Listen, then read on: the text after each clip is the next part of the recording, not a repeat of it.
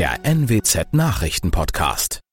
Guten Morgen zum Nachrichtenpodcast der NWZ. Mein Name ist Christian Osterloh. Moin.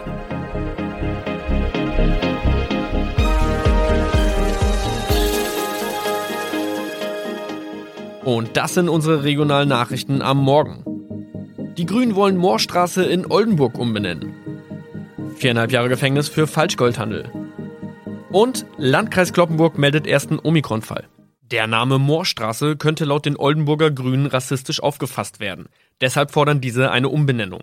Die Straße wurde allerdings nach Hermann Moor benannt, einem der ersten Siedler in der Gegend. Um Missverständnisse auszuschließen, beantragen die Grünen eine Änderung in Hermann Moor Straße. Dann müssten alle Anwohner ihre neue Adresse in ihren Pässen angleichen. Außerdem müssten Polizei, Feuerwehr, Rettungsdienste und Anbieter von Navigationssystemen informiert werden. Die Stadtverwaltung schlug vor, ein Zusatzschild mit Informationen zur Person Hermann Mohr anzubringen. So könne man alle Irritationen beseitigen.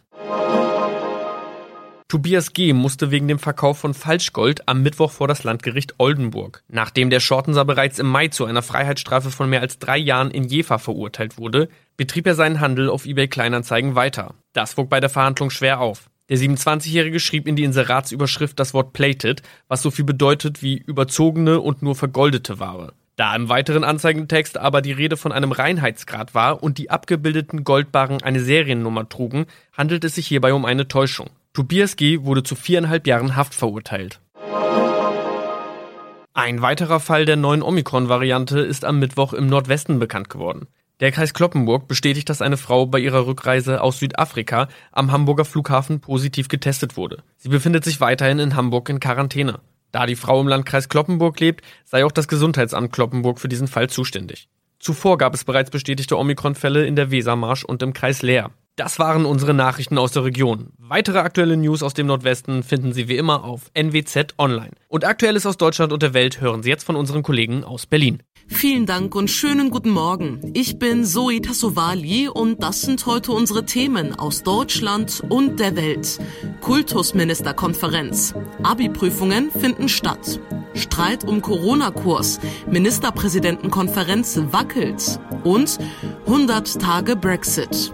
Freundschaft oder Feindschaft? Die Schüler sind äh, alle super frustriert und genervt, weil sie eben seit Monaten ein Hin und Her haben. Es gibt keinen klaren Kurs. Einerseits dann ist die Schule wieder offen, dann ist sie wieder zu. Man erkennt eben nicht, nach welchen Kriterien wird eigentlich gerade was wie beschlossen. Die Schülerinnen und Schüler wollen sich natürlich an die Regeln halten. Sie sehen natürlich auch die Wichtigkeit. Aber wenn sie gar nicht genau wissen, was gilt jetzt, was gilt jetzt eigentlich gerade und warum, wird es natürlich schwer sagt der Generalsekretär der Bundesschülerkonferenz Dario Schramm. Und es wird leider auch nicht besser. Stundenlang haben die Kultusminister gestern diskutiert, wie geht es nach den Osterferien an den Schulen weiter. Das Ergebnis? Jedes Bundesland geht seinen eigenen Weg. Schon vor dem Abschluss der Beratungen hatten bereits mehrere Länder ihre Entscheidungen für die Lehrkräfte, Schülerinnen und Schüler bekannt gegeben. Eins bleibt aber für alle gleich. Die Prüfungen für das Abitur 2021 werden regulär stattfinden. 16 Bundesländer, 16 unterschiedliche Maßnahmen zur Bekämpfung der Pandemie und das jetzt auch weiterhin an den Schulen. Die Kultusminister haben sich auf kein bundesweit einheitliches Vorgehen geeinigt, stattdessen macht jedes Bundesland jetzt sein eigenes Ding. Daran ändert auch die Entscheidung zum regulären Abitur nichts. Die einen kehren ab kommender Woche wieder zurück in den Distanzunterricht, andere Länder wollen großflächige Teststrategien fahren. Zumindest das Ziel eint alle, die steigenden Infektionszahlen der letzten Wochen, insbesondere bei den Kindern Kindern und Jugendlichen sollen gebremst werden. Tom Gerntke, Nachrichtenredaktion. Auf zu Wechselunterricht, testen, ja, nein und wie. Wir fragen deshalb auch mal kurz unsere Korrespondentin Claudia Wächter in Italien, wie es denn dort aussieht beim Thema Schulen. Claudia? Ja, hier in Italien sind viele stinksauer, weil sich nichts geändert hat nach den Ferien. Die Jüngeren, die dürfen in die Schulen und zig Klassen sind schon wieder in Quarantäne. Die Älteren sind im Wechselunterricht mit Schwerpunkt Homeschooling und liegen dann mit Laptop im Bett. Das Problem hier ist einfach, es gibt keine regelmäßigen Tests in den Klassen, immer noch nicht. Und das, obwohl viele Experten sagen, öffnen die Schulen, steigt die Corona-Kurve. Und noch der kurze Blick zu unserem anderen Nachbar Österreich. Matthias Röder, wie läuft das dann bei euch? Die Schulen spielen bei der Infektionsbekämpfung hier eine wichtige Rolle, aber nicht durch das Schließen, sondern durch das Testen. Dreimal die Woche werden die Schüler inzwischen auf eine Infektion überprüft. Darum war der Bildungsminister auch eher unglücklich, als wegen des Lockdowns im Osten der Alpenrepublik nun dort viele Schüler länger im Fernunterricht bleiben müssen. Es gibt aber Ausnahmen für die wichtigen Abschlussklassen, wie zum Beispiel die Abiturienten. Im Rest Österreichs ist ohnehin Präsenzunterricht Unterricht angesagt und sei es im Schichtbetrieb. Ja, Uneinigkeit gibt es nicht nur beim Thema Schulen, sondern auch darüber, wie es denn jetzt hier bei uns in Deutschland generell mit der Corona-Politik weitergehen soll. Die Spitzen der Regierungsfraktionen von Union und SPD dringen auf eine breite Debatte über die Corona-Lage im Bundestag noch vor der nächsten Bund-Länder-Runde. Auch eine Regierungserklärung könne ein geeigneter Rahmen sein. Das haben die Fraktionsvorsitzenden von CDU und SPD, Brinkhaus und Mützenich sowie CSU-Landesgruppenchef Dobrindt in einem Brief an die Kanzlerin geschrieben. Deutschland steckt in der dritten Corona-Welle im Kampf dagegen, können sich Bund und Länder weiterhin nicht auf einen Kurs verständigen. Ursprünglich war für kommenden Montag die nächste Ministerpräsidentenkonferenz geplant. Der Termin wackelt. Möglicherweise wird er auf nächsten Mittwoch verschoben. Vorher wünschen sich die Regierungsfraktionen eine Debatte im Bundestag. Einige Unionsabgeordnete hatten sich gestern bereits für mehr Macht des Bundes in der Corona-Pandemie ausgesprochen. Auch Kanzlerin Kanzlerin Merkel denkt über eine Änderung des Infektionsschutzgesetzes nach, mit dem Ziel, dass die Länder die Notbremse ziehen müssen in Regionen mit vielen Infektionen. David Riemer, Berlin. Übrigens wäre eine Änderung des Infektionsschutzgesetzes ohne weiteres möglich, meint der Rechtswissenschaftler Professor Michael Brenner von der Universität Jena. Er war als Sachverständiger an der Ausarbeitung des neuen Infektionsschutzgesetzes im November beteiligt. Gesetzgebungstechnisch wäre das ohne weiteres möglich. Es müsste dann eben das Infektionsschutzgesetz entsprechend geändert werden. Eine andere Variante wäre, dass ein eigenes Covid-19-Bekämpfungsgesetz auf den Weg gebracht wird. Es wäre dann natürlich immer so, dass das Gesetz auch von den Behörden der Länder vollzogen werden müsste. Aber wenn im Bundesgesetz dann bestimmte zwingende Maßnahmen enthalten wären, dann wären die Länder auch gezwungen, diese durch ihre eigenen Landesverwaltungen umzusetzen. Kommen wir jetzt kurz mal zu einem ganz anderen Thema. Morgen vor ganz genau 100 Tagen war der Brexit perfekt. Oder vielleicht nicht ganz so perfekt, denn eigentlich wollten London und Brüssel freundschaftlich verbunden bleiben, doch die letzten Wochen verliefen nicht gerade harmonisch. Philipp Detlefs in London. Philipp, wie steht es denn zurzeit mit der Freundschaft? Oder entsteht da womöglich doch eine feindselige Stimmung? Ja, also von den feierlichen Versprechungen einer engen Freundschaft ist nicht viel zu spüren. Es sieht eher nach einer bitteren Rivalität aus. London und Brüssel haben sich in den letzten Wochen gegenseitig Vertragsbruch und Feindseligkeit vorgeworfen und Sticheleien und Vorwürfe sind an der Tagesordnung. Und dann ist da noch der Streit um den Impfstoff. Die EU kritisiert, dass mehr als 21 Millionen Impfdosen auf die Insel gegangen, aber umgekehrt kaum welche von dort gekommen seien. Deshalb hat die EU-Kommission Ende März verschärfte Exportkontrollen aufgenommen und die wiederum haben hier in Großbritannien für viel Ärger gesorgt gesorgt.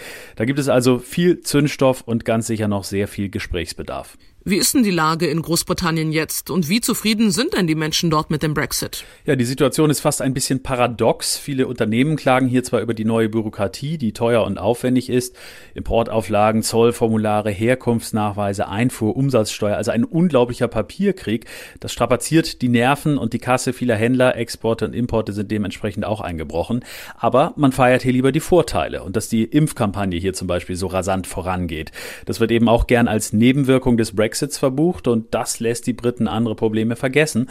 Und es nutzt Premierminister Boris Johnson, der zu Beginn der Pandemie ja keine gute Figur gemacht hat, der sich jetzt aber als Macher präsentieren kann. Der Tipp des Tages ist heute für alle, die einfach mal richtig Dampf ablassen wollen. Der Lockdown zieht sich ja schon ewig. Frust und Wut werden deshalb Tag für Tag größer. Einige veröffentlichen zurzeit gepfefferte YouTube-Videos gegen die aktuelle Corona-Politik, andere verfassen offene Briefe an Politiker. Andreas Engel ist Diplompsychologe. Herr Engel, wie ist denn Ihr Eindruck? Nehmen Frust und Wut gerade zu, obwohl doch die rettenden Impfungen eigentlich für alle immer näher kommen? Ja, mein subjektiver Eindruck ist auch, dass es zunimmt. Also es sind so viele Versprechungen gemacht worden hin auf das Ende äh, der Pandemie oder dass im Moment ja wenige so recht daran glauben können, dass das tatsächlich so umgesetzt wird. Wie hilfreich ist es, so wie Rezo oder Sascha Lobo es machen, seine Wut öffentlich rauszulassen? Rezo mit seinem Wutvideo über die aktuelle Corona-Politik, Sascha Lobo mit seinem offenen Wutbrief an Armin Laschet. Hilft sowas? Ja, das ist ja eine Form, die Wut äh, und die Frustration nach außen auszudrücken. Also es gibt sicher zivilisiertere Formen, aber ich denke, das ist eine Emotion, die dahinter steht. Und das ist ein durchaus geradliniger Weg, äh, das auszudrücken und spricht sicher auch vielen, vor allem jungen Menschen aus dem Herzen. Und wie geht man denn als Normalmensch am besten mit seiner Corona-Wut um? Es kann ja nicht jeder ein YouTube-Video oder einen offenen Brief verfassen. Äh, etwas tun. Etwas tun heißt reden, schreiben, sich bewegen vielleicht, aktiv Entspannung suchen äh, ist eine Möglichkeit. Manche belohnen sich selber durch Konsum. Allerdings halte ich das nicht für die tollste Möglichkeit. Ja, man sollte zumindest mit seinen Angehörigen und Menschen, mit denen man sich austauscht, sollte man offen reden, was einen beschäftigt, was einen frustriert. Dadurch kann man ein ganzes Stück Entlastung finden. Sagt Diplompsychologe Andreas Engel. Vielen Dank für das Gespräch. Immer mehr Promis sind gegen Corona geimpft. Einige machen es auch öffentlich oder werben in Kampagnen für die Corona-Schutzimpfung. Manche Impfgegner regt das aber sehr auf. Ronny Thorau in unserer Redaktion. Es gibt ja schon einen Spitznamen für Promis, die fürs Impfen werben. Impffluencer. Ja, genau, frei nach Influencer. Im Moment machen das bei uns vor allem ältere Promis. Günter Jauch zum Beispiel, 64, oder Torwartlegende Sepp Meyer und Schauspielerin Uschi Glas, beide 77, weil diese Altersgruppen natürlich auch gerade oder bald dran sind mit dem Impfen, beziehungsweise der Entscheidung darüber. Man kann die Promis da auf jeden Fall so ein bisschen unterteilen. Auf der einen Seite gibt's die, die einfach von ihrer privaten Impfung berichten, Carmen Geist zum Beispiel. Mir ist kein sechster Finger an irgendeiner Hand gewachsen, aber sollte das natürlich noch der Fall sein, halte ich euch auf dem Laufenden. Und es gibt Promis, die bei offiziellen Kampagnen mitmachen, zum Beispiel der Bundesregierung. Aber da gibt's ja auch viel Kritik von Impfgegnern, vor allem an Uschi Glas gerade. Warum?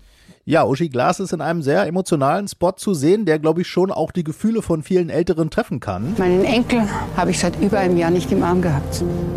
Deshalb lasse ich mich impfen. Während Günter Jauch allerdings zum Beispiel angeblich honorarfrei bei der Kampagne der Regierung mitmacht, soll Uschi Glas eine Aufwandsentschädigung bekommen haben. Impfgegner beschimpfen sie deshalb teilweise als gekauft, als Verräterin und Schlimmeres. Dazu wird Glas im Video rechts geimpft. Auf einem Foto dazu hat sie dann aber links auf dem Arm das Pflaster.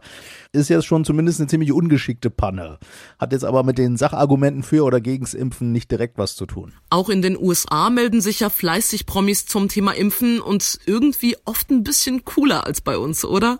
Ja, nun sind zum einen in den USA natürlich schon mehr Leute geimpft und die haben natürlich einfach auch ein ganz anderes Coolness-Angebot. Also wenn Hollywood-Star Morgan Freeman zum Beispiel sagt, I'm Morgan Freeman, I trust science. Ich vertraue der Wissenschaft, wenn ihr mir vertraut, lasst euch impfen. If you trust me, get the vaccine. Oder Arnold Schwarzenegger nach seiner Impfung so im Actionfilm-Jargon in die Kamera fordert, macht's mir nach, haltet euch an mich, wenn ihr überleben wollt. Alright, I just got my vaccine. Come with me if you want to live dann hat das einfach ein ganz anderes Charisma und schon, denke ich, eine Wirkung auf Millionen Fans. Das ist auf jeden Fall ein viel höheres Coolness-Level. Ja, man könnte sich ja vielleicht eine Scheibe davon abschneiden. Und das war's von mir für heute. Ich bin Zoe Tassovali und wünsche Ihnen ein schönes Wochenende. Tschüss und bis Montag.